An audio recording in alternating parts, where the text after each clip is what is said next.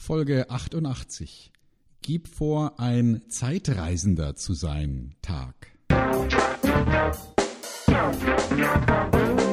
Willkommen bei Fucking Glory, dem Business Podcast, der kein Blatt vor den Mund nimmt.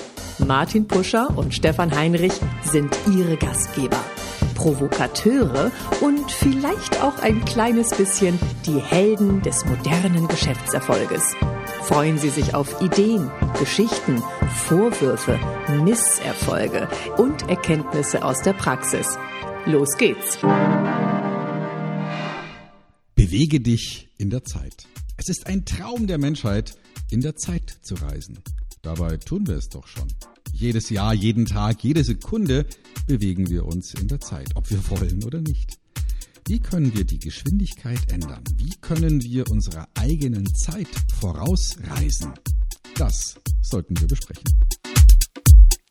Martin, ich komme aus der Zukunft, um zu sehen, wie es dir heute geht.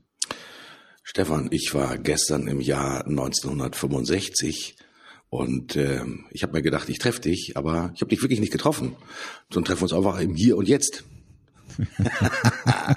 Tag des Zeitreisenden eine faszinierende Vorstellung für viele Menschen, wirklich einfach mal in die Zeit reisen zu können. Ähm, hast du das Gefühl, dass viele Leute eher zurückreisen wollen in die Vergangenheit, um sich wirklich doch mal, keine Ahnung, in Rom umzuschauen, in Athen umzuschauen, äh, an den bekannten Plätzen sozusagen dieser Welt? Oder hast du das Gefühl, dass sie eher bereit sind, in die Zukunft wirklich tatsächlich zu reisen? Na, ich, ich finde es ja schon reizvoll, beide Richtungen, ja. Also in die Vergangenheit zu reisen. Ähm, das, theoretisch gibt's ja nur eine Vergangenheit, ne? weil das, was bisher passiert ist, ist ja irgendwie begrenzt, so könnte man es zumindest mal definieren. Und also wenn das möglich wäre, dass man zurückreisen könnte, also was gibt's so für berühmte historische Momente, vielleicht ähm, ja, ähm, die Geburt äh, Jesu Christi oder, oder seine Kreuzigung, ja, oder andere große Momente wie der Brand in Rom, den Nero angeblich äh, angestiftet hat. Da könnte ich mir vorstellen, wenn man aus allen möglichen Momenten dorthin reisen könnte, dass es da ein ganz schönes Gedränge gäbe, ja. Also wir, stellen uns mal so die Bergpredigt vor, ja, als als Urlaubsziel für eine kleine Zeitreise und wenn da jetzt aus sämtlichen ähm, Zeiten äh, die Leute dorthin reisen würden, da wäre ganz schön was los. Der, als, ne, also da wird's richtig rund gehen. Ja, kann ich mir gut vorstellen. Ähm, H.G. Wells hat natürlich das bekannte Buch Die Zeitmaschine tatsächlich geschrieben. Da hat er, vielleicht kennen einige von euch auch noch den Film, da gab es ja schon mehrere Editionen dieses Films.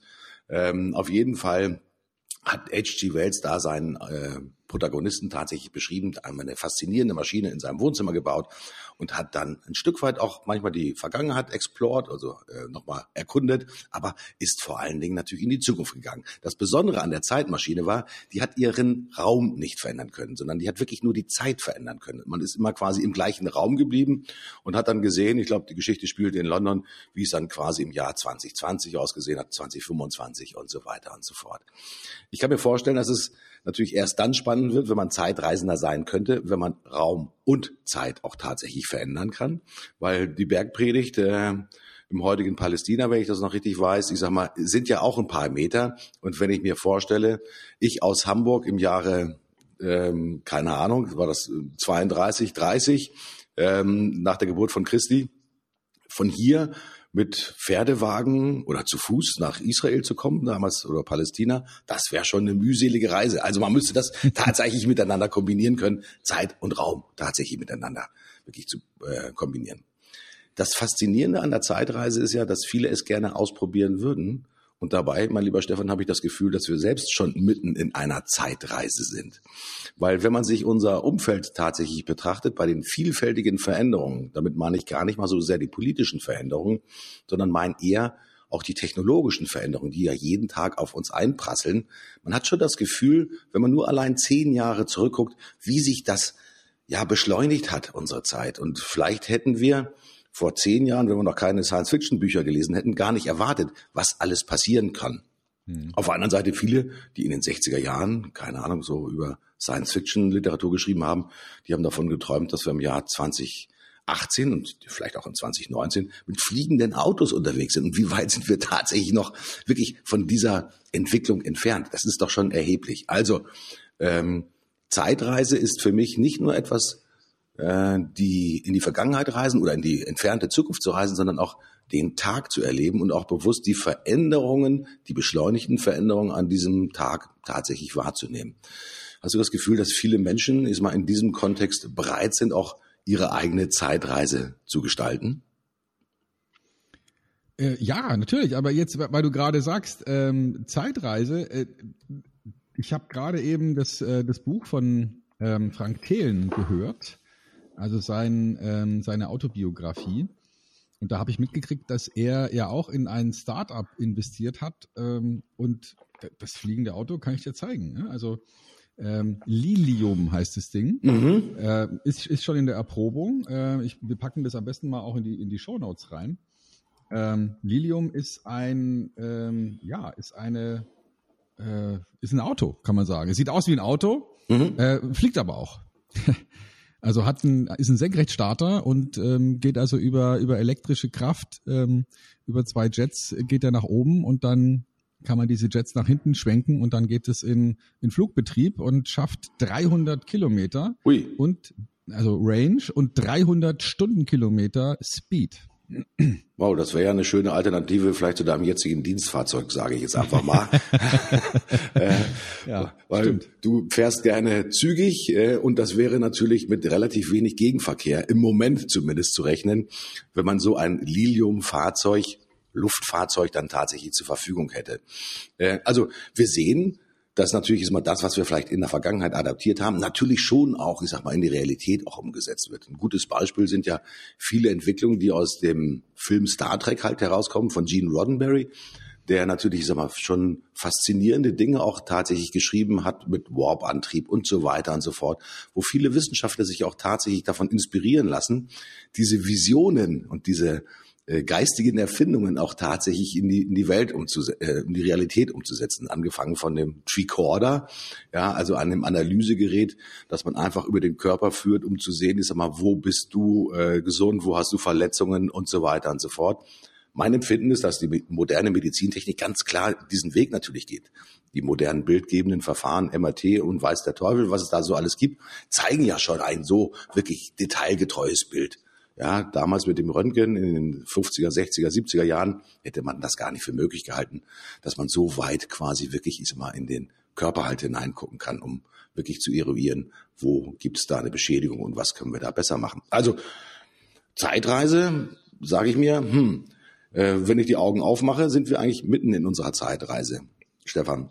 Und dennoch äh, hat man manchmal das Gefühl, dass wir ja in dieser ganzen ist mal Digitalisierung vielleicht nicht alle mitnehmen auf dieser sozusagen Zeitreise. Mein Empfinden ist, dass gerade natürlich auch bei vielen manchmal gewerblichen Arbeitskräften, die halt vielleicht noch, ich sag mal, in der Industrie äh, oder in der Mechanik arbeiten, die natürlich auch schon mit einer gewissen Verängstigung oder Verunsicherung natürlich auf die orangefarbenen Kollegen schauen, die neben ihnen quasi dann als Roboter und als autonome Maschine ihren Job machen. Und äh, viele mhm. Kollegen fürchten sich natürlich, dass diese Beschleunigung der Zeitreise natürlich auch ganz massive Auswirkungen auf ihren eigenen Arbeitsplatz und vielleicht auch auf ihren eigenen Wohlstand hat. Also Zeitreise, man denkt immer, das ist eine unterhaltsame und lustige Geschichte. Für einige ist das manchmal gar nicht so lustig und gar nicht so unterhaltsam. Ja, das stimmt. Also ich glaube, dass, dass im Moment wirklich viele Menschen Angst haben vor der Zukunft, weil die Geschwindigkeit, in der sich äh, Innovationen durchsetzen, extrem zugenommen hat. Und heute kann man einfach nicht mehr damit rechnen, dass den Job, den man als äh, Anfang 20-Jähriger angenommen hat, dass man den auch noch bis zu seiner Rente fortführen wird. Die Wahrscheinlichkeit, dass es so ist, ist extrem gering, weil eben dauernd Jobs entstehen und andere Jobs einfach verschwinden. Mhm. Ja, also die klassischen Beispiele sind ja bekannt, äh, vom Taxifahrer bis zum, ähm, ich sag mal, Steuerberater gibt es ja viele Ideen, dass genau diese Jobs verschwinden werden durch die Digitalisierung und die künstliche Intelligenz. Wir werden sehen, wie schnell das wirklich geht, aber dass es passieren wird, ist, glaube ich, klar. Und wenn wir jetzt mal zurückschauen in der Zeit, dann können wir uns vorstellen, dass sicherlich ein, ein Kutscher, ein Postkutscher ähm, auch sich ähnlich widerstrebend und verleugnend verhalten hat, wie heute sich die Leute verhalten, die deren Job sozusagen at risk ist. Und der Christoph Käse, wir kennen ihn aus, aus seinen beiden Büchern, die er geschrieben hat, rund um Silicon Valley, ähm, hat jetzt ein neues Buch rausgebracht, Disrupt Yourself, mhm. wo er ähm, seine neue Funktion vorstellt. Ich glaube, so kann man es darstellen. Der war ja früher mal Journalist und Herausgeber beziehungsweise im Management von, äh, von großen Verlagen und hat jetzt seine eigene Unternehmung gegründet, wo er, wenn ich es richtig verstehe, als Unternehmensberater Disruptionsprozesse begleitet und unterstützt. Mhm. Und er sieht sich selbst da auch als einen der, der Beteiligten, weil im Prinzip Journalismus sich ja auch ähm, selbst abgeschafft hat in, in gewisser Weise und das erstmal nicht sehen wollte. Und das beschreibt er ganz gut in diesem Buch Disrupt Yourself ähm, und geht auch zurück in die Zeitreise, wo er ähm, eine Podiumsdiskussion beschreibt, wo er mh, hm, vor einem eher digital geprägten Publikum den Journalismus verteidigt hat und da einfach nur müdes, äh, müdes Gelächter geerntet hat. Ähm, und so ist es ja dann auch gekommen. Und er sieht, geht also zurück in seine eigene Empfindung und sagt, wie habe ich mich gefühlt, als diese Bedrohung auf mich zukam und ich habe es einfach verleugnet, weil es konnte nicht sein, was nicht sein durfte. Mhm. Ähm, das geht vielen so wahrscheinlich und Christoph Käse hat wahrscheinlich den Umschwung für sich selbst auch tatsächlich geschafft, sonst hätte er auch den Titel Disrupt Yourself auch nicht gewählt. Und dennoch fällt es ja anderen, ich sag mal, schwer, sich selbst zu disruptieren, also sich selbst neu zu erfinden. Man trägt ja aus der Vergangenheit natürlich ein ganzes Set von Erfahrungswerten mit sich herum. Und am liebsten möchte man natürlich, dass das Leben linear verläuft, also dass du quasi ja vom Studium vielleicht bis zum, keine Ahnung, äh, Ende der vornehmlichen sozusagen Arbeitstätigkeit du eine Linie zeichnest, die geprägt ist halt von hierarchischem Aufstieg, ich sag mal, mehr Geld, mehr Verantwortung, mehr Freude, was auch immer alles mit dazugehört. Und jetzt plötzlich kriegen wir halt diese Abbrüche tatsächlich, ja, wo halt ganz bestimmte Funktionalitäten oder Fähigkeiten und auch Erfahrungswerte einfach zunehmend entwertet sind. Ähm, die Schwierigkeit, die natürlich ist mal für viele Kollegen, ich sage mal, auch im Dienstleistungsbereich tatsächlich da ist, die haben schon früher immer von dem Thema Kundenorientierung, Kundenbegeisterung gesprochen. Aber heute findet Kundenbegeisterung und Kundenorientierung halt nicht mehr nur im freundlichen Lächeln statt, ähm, sondern sie findet natürlich mal vornehmlich auch in einer digitalisierten Welt statt. Ja, das heißt, äh, wie präsentiere ich mich auf Facebook als Unternehmen? Wie präsentiere ich mich in Instagram? Was mache ich mit den anderen sozialen Netzwerken? Welche Apps kann ich möglicherweise zur Steigerung der Kundenbeziehung, ich sag mal, etablieren? Äh, muss ich immer nur in Anführungsstrichen auf CRM setzen, wie äh, keine Ahnung, die bekannten, ich sag mal, Programme? Oder gibt es da möglicherweise noch etwas anderes? Welche Auswirkungen hat möglicherweise die ja, äh, Videokommunikation auf Kundenbeziehungen. Also es ist ja eine Vielzahl von Bewegungen und Strömungen, die auf uns einprasseln. Nun hast du, mein lieber Stefan, natürlich als sowohl als Content-Experte, aber auch als Vertriebsexperte natürlich permanent ist mal Menschen vor der Nase und äh, auch in Workshops mit dir sitzen.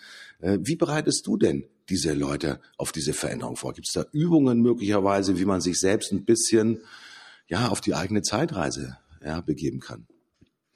Ja, ich denke, dass einfach, also es gibt verschiedene Dinge, die man im Rahmen der Digitalisierung in Vertrieb und Marketing sich anschauen muss. Eines davon sind neue Tools und Prozesse. Also es gibt einfach Möglichkeiten, die es vor Jahren nicht gab. Und wer diese Möglichkeiten nutzt, setzt sich in einen Wettbewerbsvorteil. Ich mache mal ein Beispiel. Ähm, oder ich mache zwei Beispiele. Das ganze mhm. Thema Content Marketing im weitesten Sinne als Lead-Produzent ähm, und vielleicht als zweites Beispiel das Thema IP-Tracking. Mhm. Also es besteht ja heute die Möglichkeit, sich ganz genau anzuschauen, welche Unternehmen waren auf meiner Webseite. Mhm. Und das ist ja eine Information, die ist sehr Gold wert. Also wenn man da jetzt einfach mal äh, ganz nüchtern sich das anschaut und sich überlegt, Mensch, ich kann sehen, dass ein anderes Unternehmen oder ein Mitarbeiter eines anderen Unternehmens auf meiner Webseite war und was hat der da wie lange angeschaut. Mhm. Ist ja ist eine Wahnsinnsinformation. Wenn man sowas vor 10 oder vor 15 Jahren gehabt hätte, das hätte ja Vertriebsprozesse extrem verändert. Und natürlich verändert es heute auch die Prozesse, aber eben nur bei denen, die damit umgehen können. und die, den, die sich einen vernünftigen Prozess überlegt haben, wie sie damit umgehen können. Also ich mach mal, gehe noch mal ein Beispiel rein. Es wäre ja geradezu hirnverbrannt, wenn man versuchen würde, jetzt angenommen, ich sehe, die Firma XY war auf meiner Webseite, ich rufe bei der Firma XY an und sage, ich habe gesehen, dass sie auf meiner Webseite waren. Das, ja, also das ist ja totaler Blödsinn. Nein, man müsste das, diesen Besuch als Indiz nehmen, dass offenbar jemand sich für ein Thema interessiert und dann einen ganz normalen Akquiseprozess starten, sich überlegen, wer könnte der Entscheider sein und dort einfach beginnen zu akquirieren. Auch wenn dieser Mensch vielleicht gar nicht derjenige war, der auf der Webseite war, dass es einen solchen Besuch gab, ist ja ein ganz klares Indiz, kein Beweis, aber ein Indiz dafür, dass offenbar in diesem Unternehmen sich gerade jemand für das Thema XY interessiert. Also das heißt, wir müssen da einfach andere Prozesse herausarbeiten, wie wir mit solchen Tools arbeiten und wie wir mit denen umgehen. Das ist, das ist ein Punkt, Darf den man anschauen ich ganz muss. kurz nochmal nachfragen, Stefan. Äh, mhm. Gerade zu diesem Thema, äh, wir haben einen Indiz, ein Unternehmen hat meine Webseite besucht und hat mehrere sozusagen Parts meiner Webseite besucht. Ich habe vor kurzem, also wirklich letzte Woche, habe ich auf deiner Webseite nochmal geguckt, äh, was mache ich denn als nächsten Schritt, wenn ich identifiziert habe, dass ein Unternehmen, nennen wir es mal Mustermann AG, ja, bei mir drei Seiten besucht hat zum Thema, keine Ahnung, Akquisition, äh, Kaltakquise und so weiter und so fort. Ich weiß aber nicht, welche Person das ist. Mhm. Dann habe ich bei dir folgenden Part gefunden. Das ist schon, ich glaube, hm, zwei, drei Jahre her. Du sprichst ganz bewusst davon, dass man diesen Persönlichkeiten einen sehr ausgefeilten, persönlichen, analogen Brief schickt. Genau. Passt das überhaupt noch in diese digitale Zeit, Stefan? Also ich finde, gerade deswegen passt es. Weil eine E-Mail hat halt einen, einen, wesentlich geringer empfundenen Wert als ein Brief.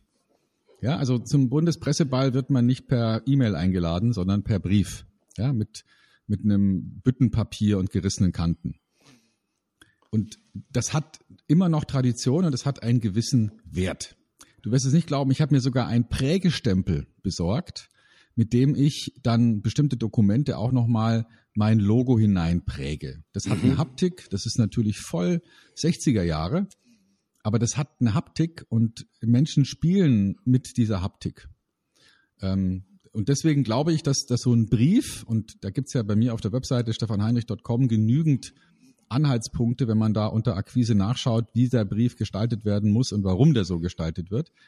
Und da wird genau erklärt, warum das eben hervorragend funktioniert. Nicht als Rezept im Sinne von, wenn du diesen Brief schreibst, dann klappt's immer, aber im Sinne von Strategie. Wenn du diesen Brief so schreibst, dann wirst du mit einer wesentlich höheren Wahrscheinlichkeit genau dein Ziel erreichen. Mhm. Und ja, das ist ein Teil des Akquiseprozesses, sozusagen eine Zielperson, die ich sprechen möchte, auf dieses Gespräch vorzubereiten. Dadurch steigt die Wahrscheinlichkeit, dass diese Zielperson zum gewünschten Zeitpunkt auch wirklich gesprächsbereit ist und sich über das Thema möglicherweise schon ein paar Gedanken gemacht hat. Mhm. Das ist das Ziel des Briefes. Also das ist dann sozusagen die analoge Zeitreise, gute Methoden, die in der Vergangenheit auch gut funktioniert haben, wie zum Beispiel, ich sag mal, Wertschätzung mhm. ja, funktioniert nicht nur heute, sondern wird wahrscheinlich auch noch morgen und übermorgen funktionieren, weil wenn ich als Persönlichkeit wertgeschätzt und wahrgenommen werde und auch in meiner Persönlichkeit, ja, ich sag mal ganz besonders gewürdigt werde, dann steigt natürlich, ich will mal sagen, die Freude in einem an. Ja, und du freust dich eigentlich schon auf das Gespräch, weil derjenige hat sich über dich und deine Herausforderung halt wirklich Gedanken gemacht und der sagt halt nicht einfach, was möchten Sie denn kaufen? Sondern das ist halt wirklich ein Gespräch, wie man so schön sagt, auf Augenhöhe. Und ich glaube mhm. schon, Zeitreise, gucken wir mal das Jahr 2025, ich glaube, das wird immer noch funktionieren, wenn es bis dahin immer noch Post gibt. Ja, was, ja. ja. Zweites Beispiel, Stefan, du hast gesagt, das ist das Thema IP-Tracking. Also wir haben ja. einen klaren Indiz gewonnen. Das zweite mhm. ist Lead Management. Ja, genau, Lead Management durch Content Marketing. Ne? Also vorhandene Inhalte, ähm, äh, vorhandene Interesse nehmen, dafür sorgen, dass spannende Inhalte da sind, Leute dazu bringen, dass sie sagen, wow, das ist ja toller Inhalt, da hätte ich gerne mehr davon, ihre Kommunikationsbereitschaft zeigen, indem sie eine Kontaktadresse hinterlassen und dann diese Leads entwickeln. Also klassisches Content Marketing haben wir ja schon öfter mal drüber gesprochen. Das sind einfach Prozesse, die man nutzen sollte, weil sie gut funktionieren und eine extrem hohe einen hohen Wirkungsgrad haben. Aber das andere, was noch relevant ist im Zusammenhang mit der Zeitreise, ist, dass wir einfach neue Skills brauchen in den Jobs. Also in der Vergangenheit war ein Verkäufer jemand, der vor allem im persönlichen Gespräch wirken musste. Und das hat völlig ausgereicht. Mhm. Heute, denke ich, kommen da neue Skill-Anforderungen dazu. Beispielsweise, er muss in der Lage sein, auch sich schriftlich gut auszudrücken, weil eben relativ viel eins zu eins Sales jetzt auch schon über solche Instrumente wie WhatsApp oder, oder Messaging im weitesten Sinne funktionieren. Er muss vor der Kamera gut funktionieren, weil Videosprachnachrichten und Webinare einfach ein neues Element sind, das ähm, ja, dass man einfach nutzen sollte, wenn man Ahnung hat von von modernem digital geprägten Verkauf. Ähm, da weißt du natürlich noch noch viel mehr drüber über dieses Thema Webinare als ich. Ähm, Stichwort Webinar Lab.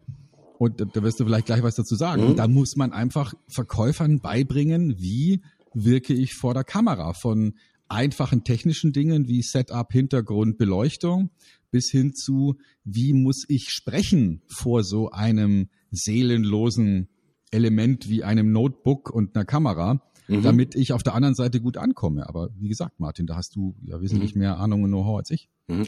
Zeitreise heißt für mich da rund um das Thema Webinar. Webinar, ist ein schönes Stichwort.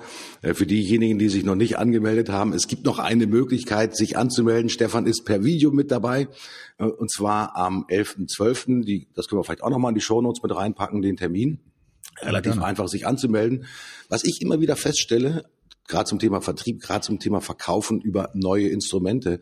Das Thema Bewegtbild ist ja nicht nur seit vielen Jahren äh, als YouTube sozusagen immer begehrter, sondern auch wirklich in der persönlichen Kommunikation. Also wirklich, man schaut sich an. Ähm, in dem Fall ist es der Experte, der in einem Webinar nicht nur sozusagen per Stimme zu hören ist, sondern auch per Video zu hören ist. Wir alle wissen, dass natürlich ein sprechendes Gesicht viel authentischer ist, als wenn du quasi nur die Stimme hörst. Äh, Stimme funktioniert auch gut, das äh, zeigt auch der Podcast letztendlich, Stefan.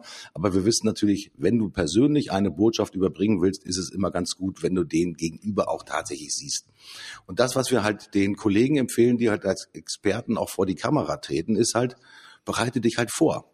Äh, denn es ist schon nochmal ein anderer Approach, ob man sozusagen auf einem Vortrag oben auf der Bühne steht und in 100 oder 150 erwartungsfrohe Gesichter schaut oder ob du, wie du es eben gerade beschrieben hast, vor seinem Notebook sitzt, vor der Kamera sitzt und jetzt eigentlich eine gute Appearance auch tatsächlich mal zeigen muss und möglicherweise auch mit einem ja, charmanten Lächeln, mit einem erwartungsfrohen Blick, aber auch sozusagen die Gestik auch gezielt einsetzen muss. Das sind alles Elemente, die kann man trainieren, die kann man lernen. Und das ist auch genauso, wie du beschrieben hast, die Zeitreise, in der wir uns gerade momentan bewegen. Dass viele Persönlichkeiten, die früher nur auf ihre technologische oder Vertriebskompetenz gesetzt haben, hier Persönlichkeitskompetenzen und Erfahrungswerte neu hinzufügen müssen, um wirklich mit diesen, ich sag mal, modernen Instrumenten noch tatsächlich den bestmöglichen Job machen zu können. Mhm. Meine persönliche Erfahrung ist, diejenigen, die mit uns gemeinsam die sogenannten moderierten Webinare gemacht haben, die sind viel lockerer, die sind viel fokussierter, weil sie nicht nur die Last sozusagen auf ihren eigenen Schultern tragen, sondern wir machen mhm. relativ häufig sogenannte moderierte Webinare, wo wir halt auch viel dialogische Situationen haben. Das, was die Leute schätzen, und das wird auch in der Zeitreise so sein, sie sitzen gerne mit uns am Tisch und lauschen gerne und tragen auch gerne etwas bei. Und für mich ist ein Webinar halt nicht nur eine einseitige Sender-Empfänger-Botschaft und Show, sondern wir wollen, dass die Leute quasi mit uns am Tisch sitzen. Ja, das ist auch Interaktion. Du musst auch immer wieder neue Interaktionselemente auch tatsächlich bringen, um den Leuten auch zu signalisieren, Leute, das ist hier nicht nur ein Zuschau, sondern ein Mitmachempfinden, das wir dir auch tatsächlich präsentieren wollen.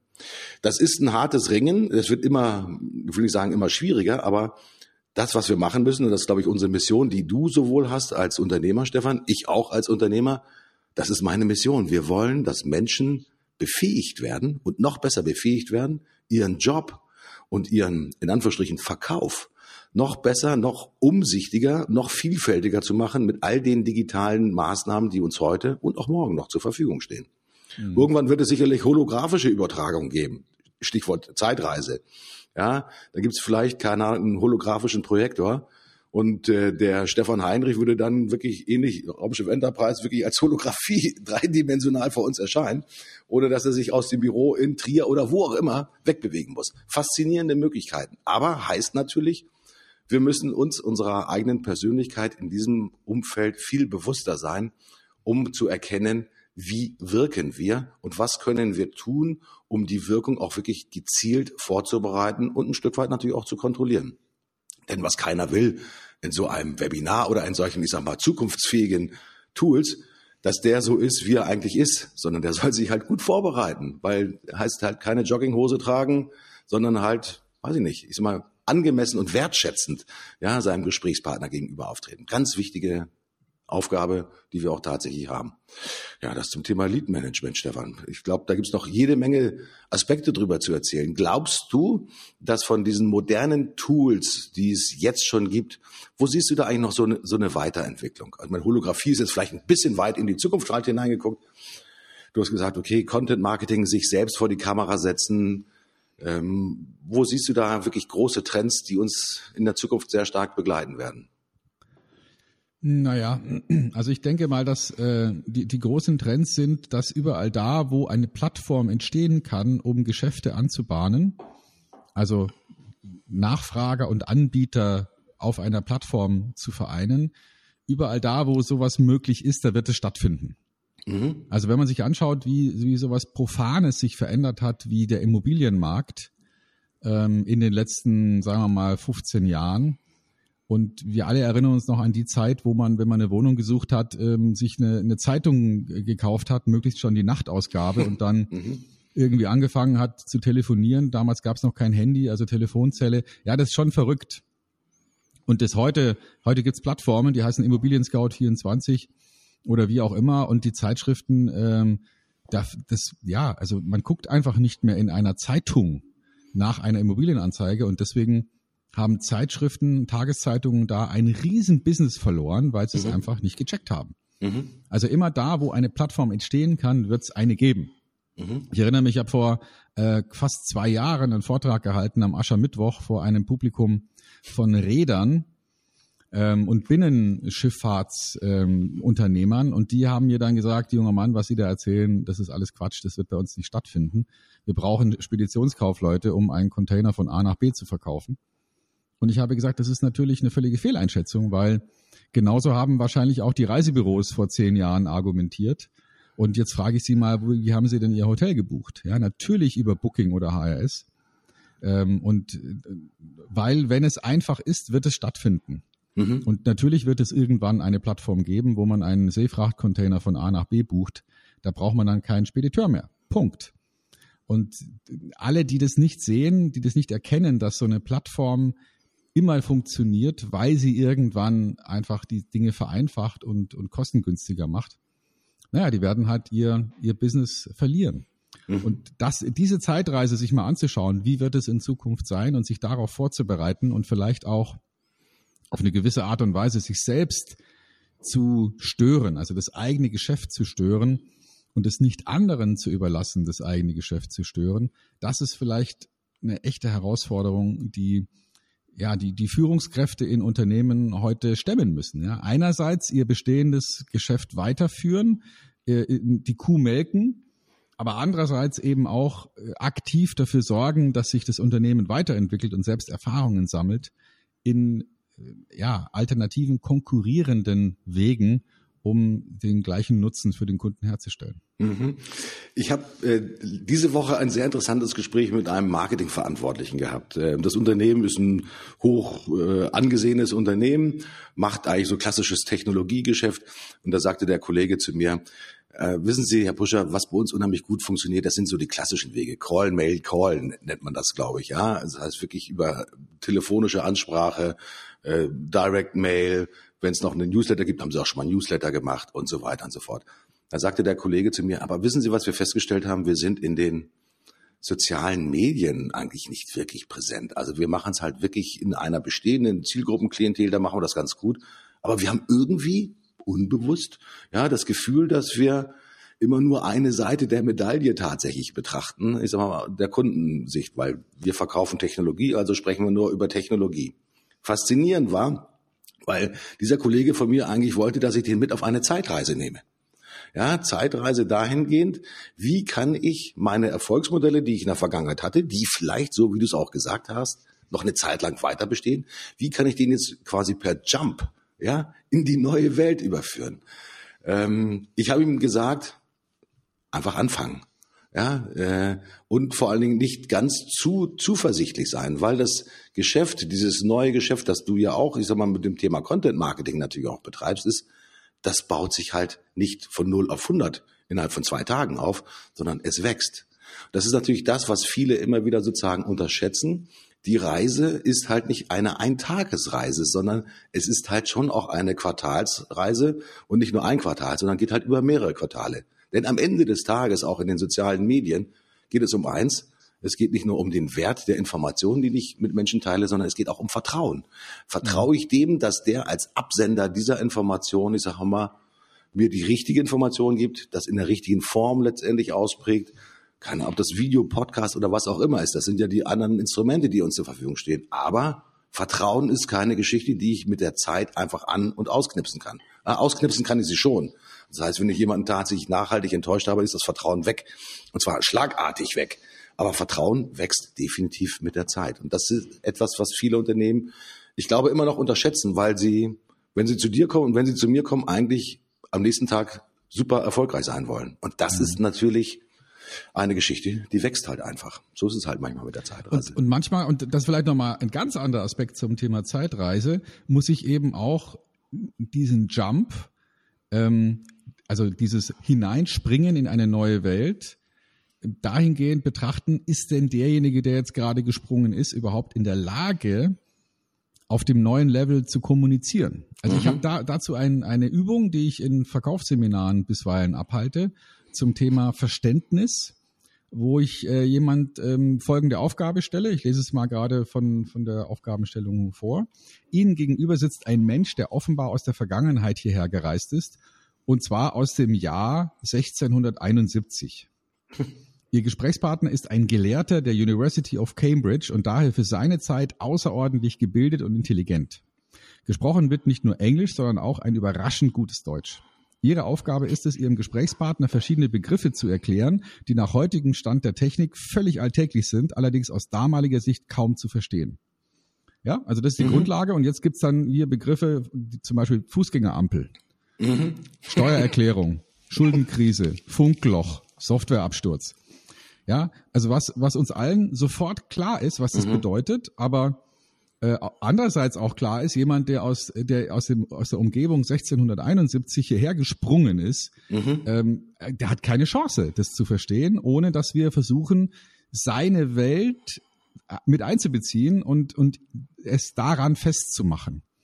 Und das ist vielleicht die große Herausforderung, die wir jetzt haben, zum Thema Zeitreise und auf die Zukunft Menschen vorbereiten, dass man ihnen hilft, nach diesem Sprung oder während des Sprungs sozusagen ähm, so eine Veränderung ihrer Sichtweise ähm, durchzumachen.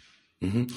Ich würde es toll finden, wenn äh, für diejenigen, die noch Fernsehen gucken, es gibt ja immer die sogenannten Wetternachrichten, oder das heißt, die, die nach jeder Heute-Journal oder Tagesschau gibt es dann zum Schluss immer nochmal sozusagen den Wetterausblick fürs nächste Jahr. Ich würde mich freuen, wenn wir einen Zukunftsausblick einfach mal liefern könnten. Ja, wenn wir sagen würden, okay, was bewegt denn unsere Welt? Worauf müssen wir uns denn in Anführungsstrichen gefasst machen und wie hängt das alles zusammen? Beim Wetter wird es immer wunderschön erklärt mit keiner Isobaren und hier gibt's das Hoch Norbert und äh, das Tief, äh, keine Ahnung, Sabine oder wie die da noch alle heißen. Da werden Zusammenhänge immer wunderschön erklärt, warum es dann auch tatsächlich in Hamburg regnet und von mir aus in Trier nicht regnet. Ähm, schön wäre es, wenn die Zeitreise sozusagen, also einen, einen Zukunftsausblick für den nächsten Tag, ja, was uns bewegt. Ich würde es charmant finden, wenn wir das auch sozusagen in der Gesellschaft so weit verbreiten könnten, dass wir halt in der Lage wären, diese Veränderung, die halt mit der Zeitreise einhergehen, für die vielen Menschen, wie diesem Gelehrten aus dem Jahr 1671, klar zu machen und verständlich zu machen, wie das auf ihn wirken kann und was er selbst auch unternehmen kann, um sich in der neuen Welt, in dem Fall 2018, zurechtzufinden und nicht vor einer Fußgänger, Fußgängerampel stehen zu bleiben, wenn es grün zeigt, sondern zu sagen, okay, ich beobachte ein bisschen die anderen Menschen und wenn mehr als zehn Menschen jetzt über die Straße gehen und kein Auto kommt, ist augenscheinlich das Signal, das Richtige, das werde ich mir fürs nächste Mal merken. Das wäre sozusagen die kleine Übung, um sich halt auch letztendlich mit zukunftsfähigen Aspekten, ich sag mal, schnell vertraut zu machen, Stefan. Ja, stimmt. Martin, wir haben uns verquatscht. Ja, schönes ja, Thema. Wir, wir, sind schon wieder über, über eine halbe Stunde hier. Ähm, ich würde sagen, wir machen, wir machen für heute dicht. Vielleicht noch ein letzter Aspekt von mir. Ähm, so eine, ähm, so eine Zeitreise in die Zukunft oder so eine Wettervorhersage, Zukunftsvorhersage hat ja auch den Charme, dass die Zukunft ja etwas ist, was wir heute noch gestalten können. In dem Sinne, ich bin raus. Ähm, schöne Woche. Wir hören uns wieder. Wir sehen uns in Zukunft. Ich bin Rauch raus. Tschüss, euer Martin.